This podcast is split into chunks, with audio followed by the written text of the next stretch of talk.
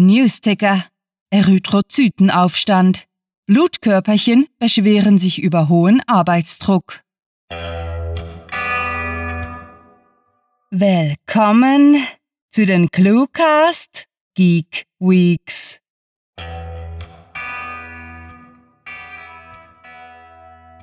Bald werden wir uns in die Sommerferien verabschieden und uns nach 10 Minuten in der Sonne wie stilechte Nerds einen Sonnenbrand einfangen. Aber vorher möchten wir euch mit einer letzten Runde geballter Kurzgeschichtenakustik unterhalten. Danach werden wir euch über den Campus von ClueWriting führen. Bis dahin wünschen wir aber, ihr kennt das ja, viel Spaß mit der Kurzgeschichte.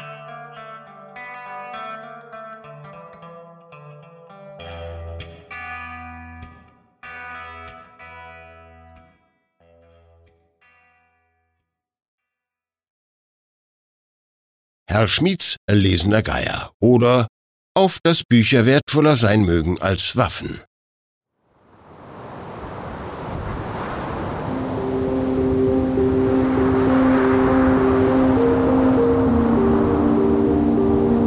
Die kühle Brise fegte feinsten Sand über seinen ausgestreckten lederigen Körper und eine hoffnungslos ausgetrocknete Distel blieb an seinem grau melierten Haar hängen, während er mit weit aufgerissenen Augen in den Nachthimmel blickte und die Abermillionen von Sternen zu zählen schienen. Nikolaus Schmidt war ein anständiger, wenngleich auch etwas langweiliger Mann gewesen, dessen Tage von der Arbeit und dessen Nächte von seiner liebenden Frau verschlungen worden waren, und nie im Leben hätte er damit rechnen können, dass er für so lange Zeit unter dem klaren Sternenhimmel der Sahara verweilen würde, obwohl ihm das mit Sicherheit gefallen hätte.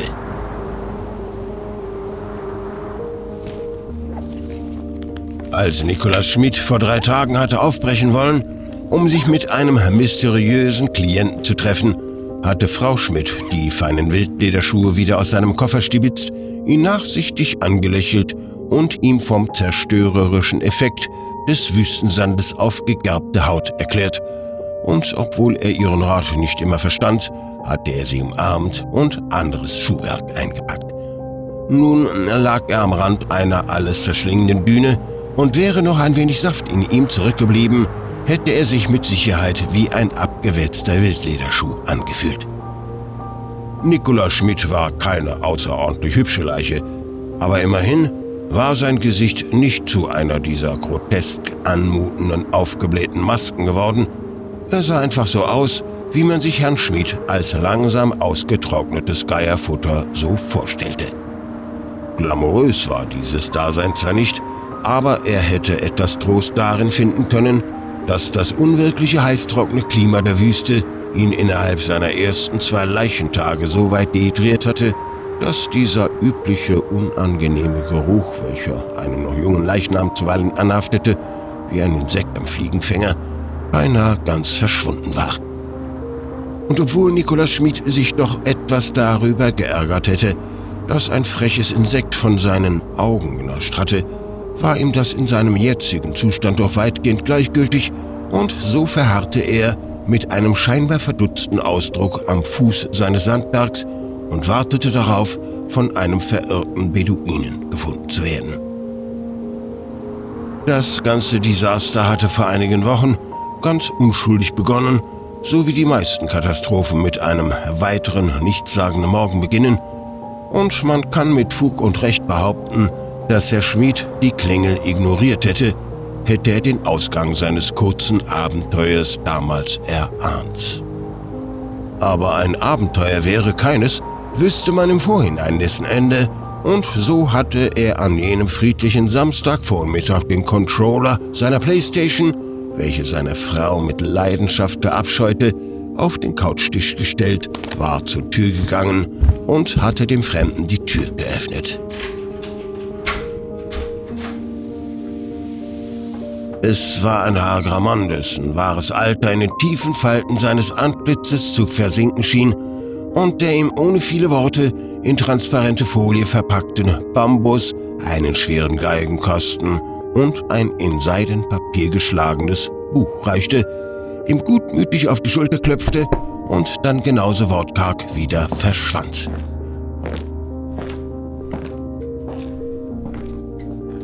Verwirrt über die ungewöhnliche Begegnung war Nikolaus Schmidt noch einige Augenblicke auf der Veranda verharrt, bevor er die unverhofften Gaben ins Haus getragen hatte, um sie in seinem Restaurationsatelier unten im Keller genauer anzusehen.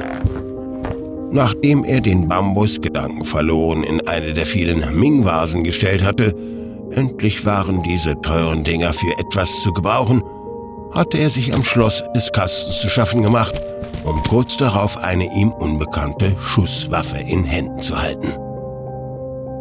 Noch aufgeregt vom ersten Fund hatte er das Buch sorgfältig ausgepackt und war mehr als nur ein wenig enttäuscht, dessen Seiten leer vorzufinden. Aber immerhin hatte das gute Stück zwei Jahrhundertwenden gesehen, war trotz einiger Macken in gutem Zustand und für einen Sammler von derartiger Handarbeit sicherlich eine willkommene Bereicherung in der Vitrine. Und weil das gewissermaßen wortlose Buch so hübsch war, hatte Herr Schmidt es sich doch nicht nehmen lassen, die Seiten gemächlich durchzublättern, weswegen er die zarte blaue Blume entdeckt hatte, die im letzten Blatt handgeschöpften Papiers verewigt war. Frau Schmidt hatte sich fürchterlich über ihn aufgeregt und ihm damit gedroht, seine Playstation dem Nachbarjungen zu schenken, wenn er die seltsamen Fundstücke nicht sofort der Polizei übergeben würde. Doch er hatte ihre Besorgnis abgewiegelt und beschlossen, alles, außer dem Bambus natürlich, gründlich aufzuarbeiten und aus seiner Antiquitäten-Webseite www.herrschmidtantiquitäten.com feilzubieten. Und siehe da, wenige Stunden danach hatte er eine freundliche E-Mail von einem Interessenten erhalten, welcher versprach, noch am selben Abend vorbeizukommen. Und obwohl Hausbesuche mindestens genauso unüblich waren wie fremde Männer, die einem stumm Antiquitäten und Grünzeug schenken, hatte er dem Treffen eingewilligt. Eine weitere Entscheidung, die er später gerne hätte rückgängig machen wollen, selbst wenn das bedeutet hätte, Frau Schmid ausnahmsweise recht zu geben.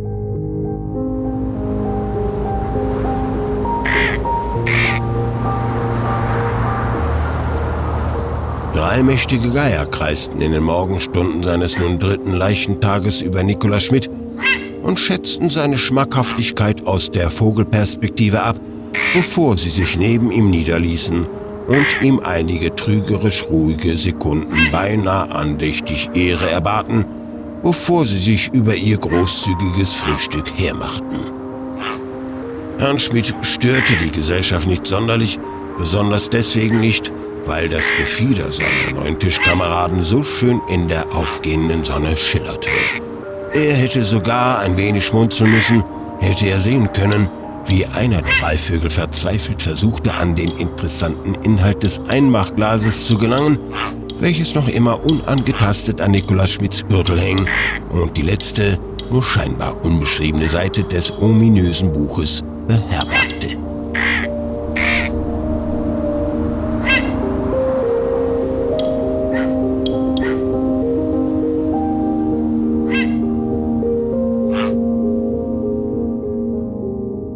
Er sagt, er gehöre zum Geheimdienst, hatte ihm Frau Schmidt ängstlich erklärt, als sie ihm auf seinem Weg aus dem Atelier auf der Treppe entgegengekommen war, während besagter Agent mit einer Limonade im Wohnzimmer zurückgeblieben war und auf ihn wartete wie ein x-beliebiger Dinnergast.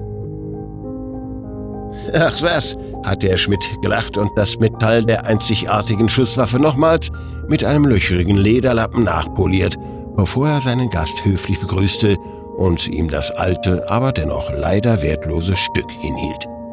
Wo ist das Buch? hat er gefragt, ohne Zeit für die üblichen Begrüßungsfloskeln zu verschwenden.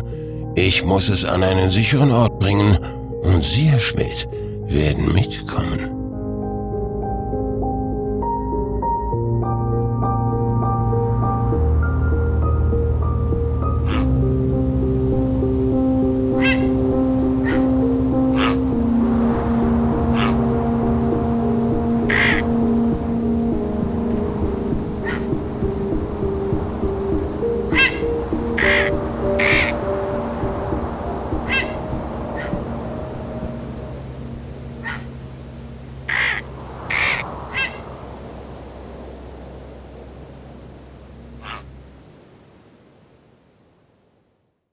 Das war Herr Schmidts lesener Geier oder auf das Bücher wertvoller sein mögen als Waffen, geschrieben von Rael.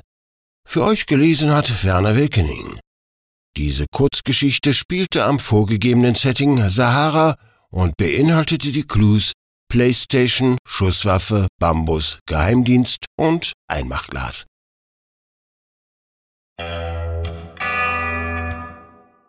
So, nichts wie los und ab ins Campus-Outro. Denn bevor wir in die Sommerferien flüchten und brav unsere Arbeiten verfassen, wollen wir euch das Leben auf dem ClueWriting Campus schmackhaft machen. Unser erster Halt ist das Departement für Kurzgeschichtenwissenschaften, das im Jahre 2012 gegründet wurde.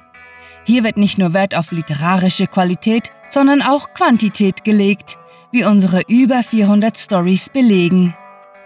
Dank der Cluecast Stiftung war es uns möglich, das Departement für gehörgangsorientierte Akustikwissenschaften aufzubauen, wo zweimal pro Woche die Ohren freiwilliger und abhängiger Probanden, ja Chris, wir sehen dich an, mit Podcast-Episoden bombardiert werden. Wie jede renommierte Universität führen wir auch Studien durch und publizieren diese im Anschluss zur transparenten Peer Review. Die neuesten sind im Sammelband Kurz Literatur in kleinen Happen erschienen, der in die Geschichte der Anthologieforschung eingehen wird. Und natürlich suchen wir jederzeit weitere Doktoranden, die an der schmerzlosen Fortsetzung des Literaturwettbewerbs und der ClueWriting Challenge teilnehmen wollen. Als Belohnung für die innovativsten, hellsten Köpfe winken Forschungsstipendien in Form von Büchern oder der Publikation des eigenen Textes im E-Book, Print und Hörbuchformat. Unser besonderer Dank gilt den Dozenten, die jede Vorlesung halten, als wäre es ihre beste. Die engagierten Professoren sind versessen in ihrer Arbeit und liefern umwerfende Ergebnisse im Bereich der Gehörgangsausbildung. Besucht diese Geeks des Cluecast auch auf ihren Seiten und vergesst nicht, dem Echo ihrer Stimmen zu folgen.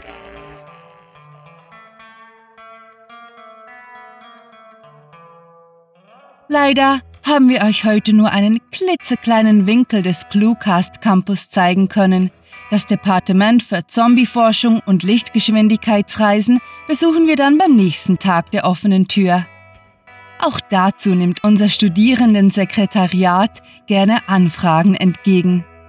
Ihr erreicht das begeisterte Team jederzeit auf Facebook, Twitter, Tumblr und Google ⁇ Neueste visuelle Erkenntnisse aus repräsentativen E-Card-Untersuchungen werden zudem auch auf Instagram publiziert. Bevor wir euch nun nach Hause gehen lassen und selbst in die Sommerferien entschwinden, möchten wir euch noch darum bitten, eure reichen Eltern daran zu erinnern, die Studiengebühren zu bezahlen. Wie alle Akademiker sind auch die Clue-Professoren auf eure Unterstützung angewiesen, um weiterhin Erkenntnisse dazu zu gewinnen, wie man aus Substantiven Geschichten herstellen kann. Besucht die Rechnungsabteilung auf patreon.com slash cluewriting. Schreibt euch fürs Studium ein und erhaltet dafür tolle Rewards wie Bücher und exklusive Kurzgeschichten. Mit fantastiliardischem Dank fürs Zuhören und den besten Wünschen. Eure Cluecaster.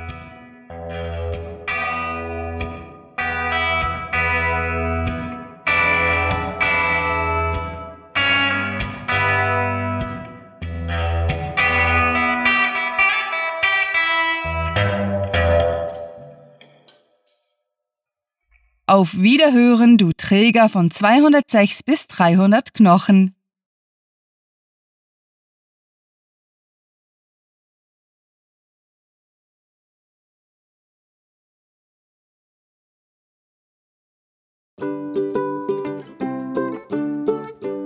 Mit Ver